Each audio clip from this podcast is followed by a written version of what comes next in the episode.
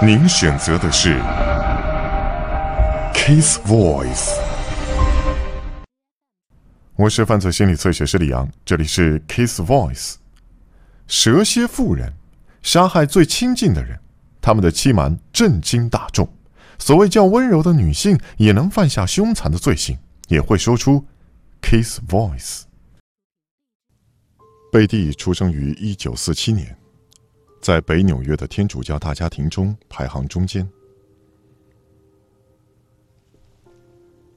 从小的教育让他认为自己的天命就是要当贤妻良母。他梦想着坠入爱河，建立家庭，体验家庭生活的一切幸福。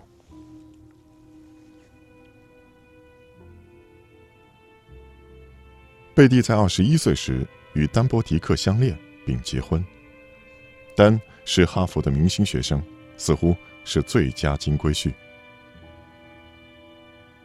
贝蒂怀了四个孩子中的老大。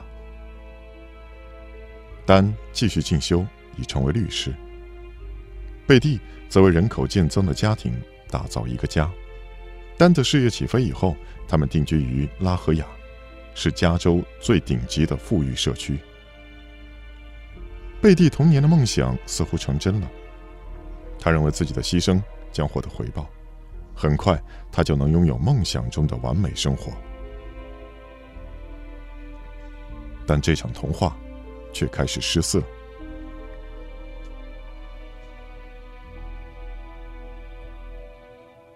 丹长时间待在办公室，贝蒂开始怀疑丹与新的法律助理琳达·科奇纳有染。朋友指出，他与贝蒂极为神似，但年轻多了。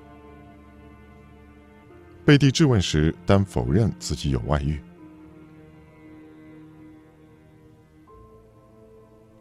但是丹不在家的时间越来越长。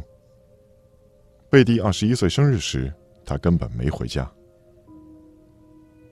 他把孩子送上床，吞下大量的处方药，然后割腕。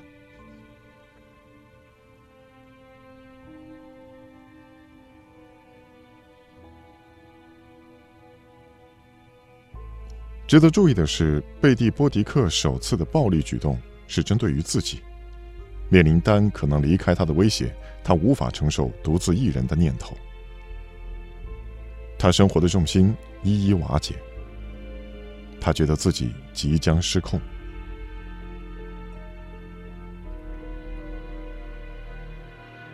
在他企图自杀以后，丹仍旧否认有外遇。宣称贝蒂是偏执妄想，但是贝蒂突然出现在他的办公室，想给他一个生日惊喜，却发现丹和琳达那天下午同时请假。贝蒂开车回家以后，将丹的名牌西装全部堆在后院，浇上汽油，然后点火焚烧。丹仍然否认有外遇，最后搬了出去。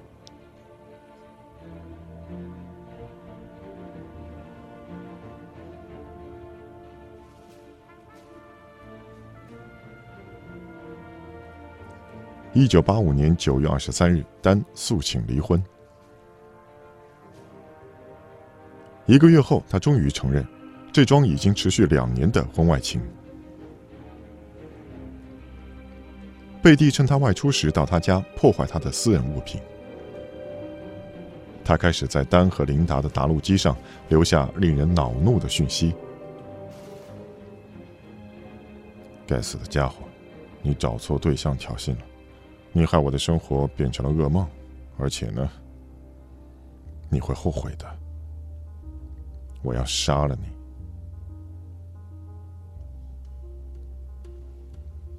一九八六年二月，丹未取得他的同意，就卖掉了老家。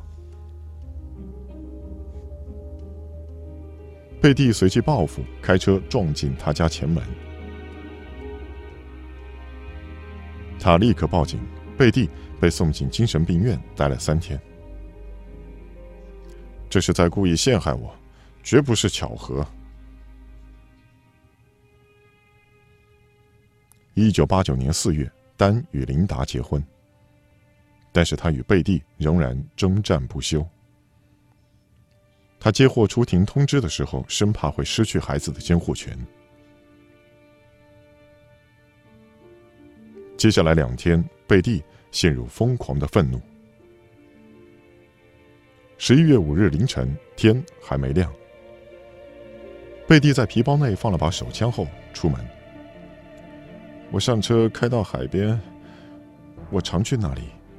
我往那里开，心想我要去自杀，我干脆向脑袋开一枪做个了结。但是贝蒂反而开车到了丹和琳达的家，他上楼射杀了沉睡中的两人。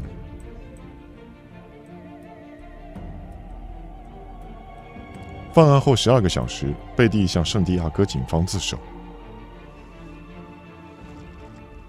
贝蒂声称他是被自私的前夫激怒才犯下暴行。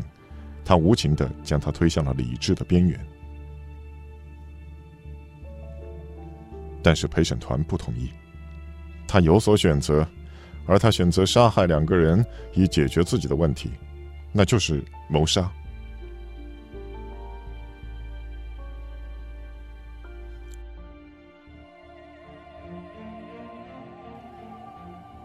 贝蒂·波提克向前夫及其新婚妻子的致命枪击，超越了任何女性犯下的谋杀案，因为他对丹的施暴期间极长。多年以来，他恐吓她，绝望的想控制她，其实他早已离开她，展开了新的生活。一九八八年十一月，加州沙加缅度，一则失踪人口通报，请警探到埃佛街幺四二六号。这座旧式的维多利亚房屋是穷老病人的寄膳宿舍，其中一位房客自八月起即失踪。警探在花园的发现令人骇然，桃树下有一处浅墓。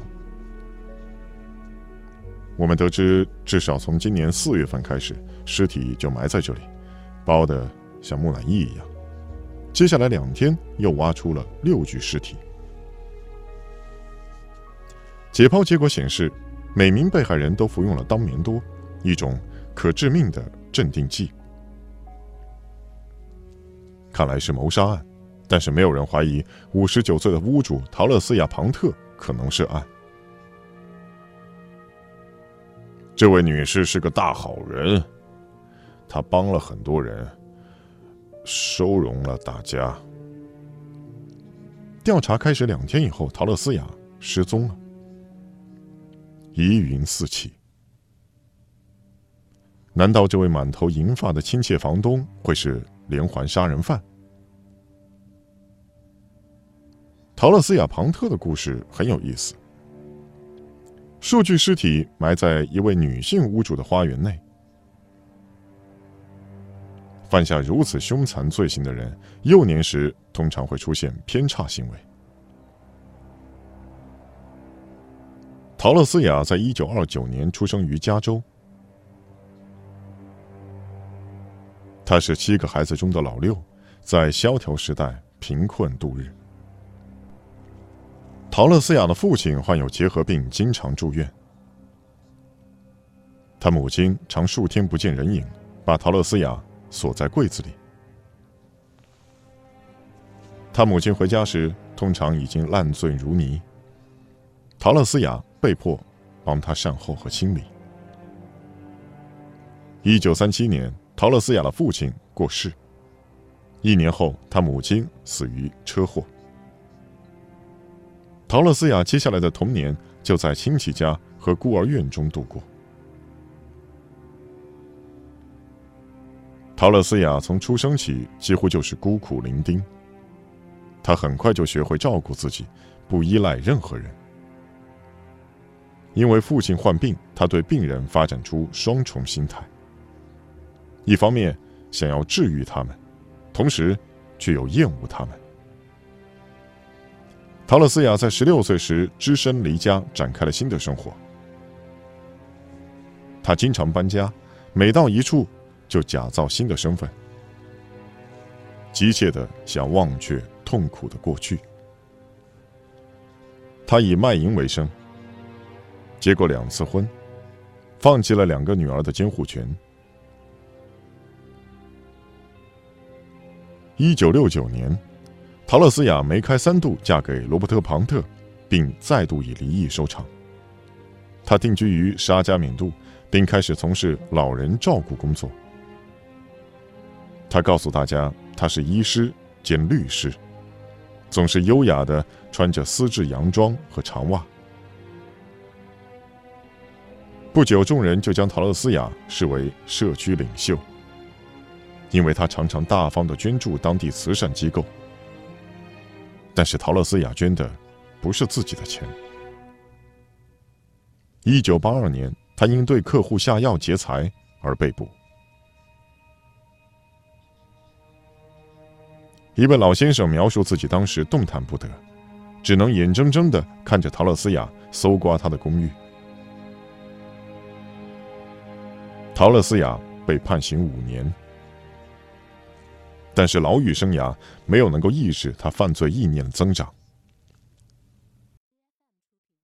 我是犯罪心理测写师李阳，这里是 Case Voice。你可以在新浪微博、微信公众号搜索“侧写师李阳”，也可以在你所在的视频网站或者是网络电台的频道进行订阅，那么可以关注到我们最新的更新。